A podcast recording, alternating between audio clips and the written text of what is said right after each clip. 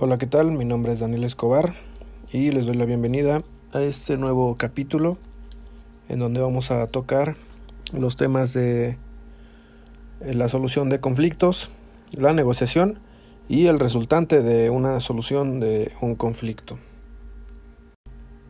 En el anterior episodio eh, vimos, vimos la definición y tipología de los conflictos organizacionales, así como sus causas y consecuencias.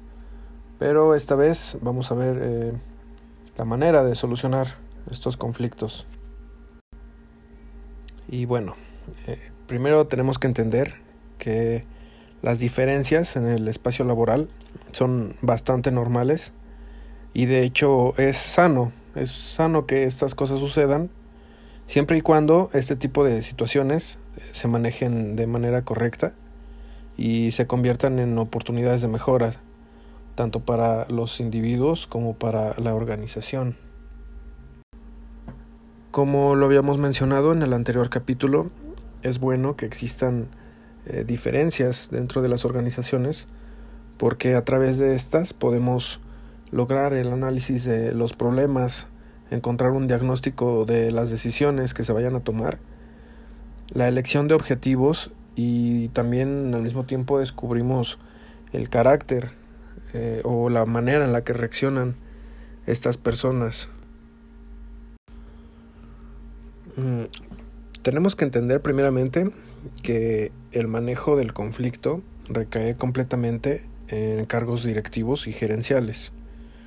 Esto va a conllevar a que estos mismos mm, tengan que ser eh, unos buenos líderes para tomar la solución más óptima ante cualquier conflicto que se vaya a presentar.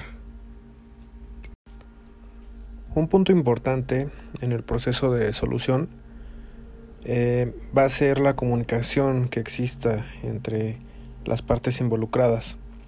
También es indispensable que para solucionar este problema las personas eh, tengan esta disposición a solucionarlo el conocimiento del problema y también dejar a un lado los sentimientos, esos sentimientos de enojo, rencor, ¿no? Esto para dar nuevas alternativas de solución y llegar a un acuerdo favorable entre ambas, bueno, entre las partes involucradas y así beneficiar a la, a la organización en el cumplimiento de las metas.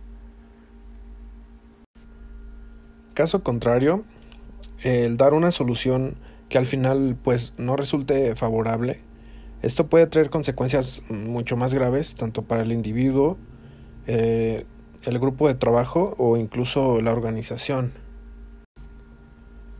A continuación veremos eh, los pasos para la solución de conflictos laborales. El primer paso sería detectar el conflicto. Este hay que detectarlo lo antes posible y así evitar que se convierta en un problema mucho más grave. Posteriormente vamos a, identificar a todas las personas involucradas, a todas estas personas que intervengan en, en el conflicto. Vamos a estudiar la situación y conocer cuál es la causa que originó esta disputa, eh, al mismo tiempo que se escucha a todas las partes eh, desde un punto de vista neutro. El punto número 4 es el debate entre las partes. Y esto después de escuchar todas las versiones, tenemos que dejar que, que ellos debatan sobre el problema que tienen y por qué se origina este, para así encontrar una solución. El siguiente punto es precisamente la búsqueda de soluciones y es que hay que identificar de todas las posibles soluciones eh, aquellas en las que están de acuerdo las partes implicadas, que haya una, una eh, que a todos les convenga, vaya. Por último, vamos a darle un seguimiento a las acciones que se vayan a, a tomar y eh, hay que ver que, que sí se hayan realizado las acciones propuestas y medir los resultados de estas mismas para ver si, si es que se alcanzó el objetivo si es que no generó otros problemas y de no ser así, bueno, entonces retomar nuevamente la solución al problema existente, optar por otras alternativas. Ahora hablemos un poco de las resultantes a estas soluciones en los conflictos.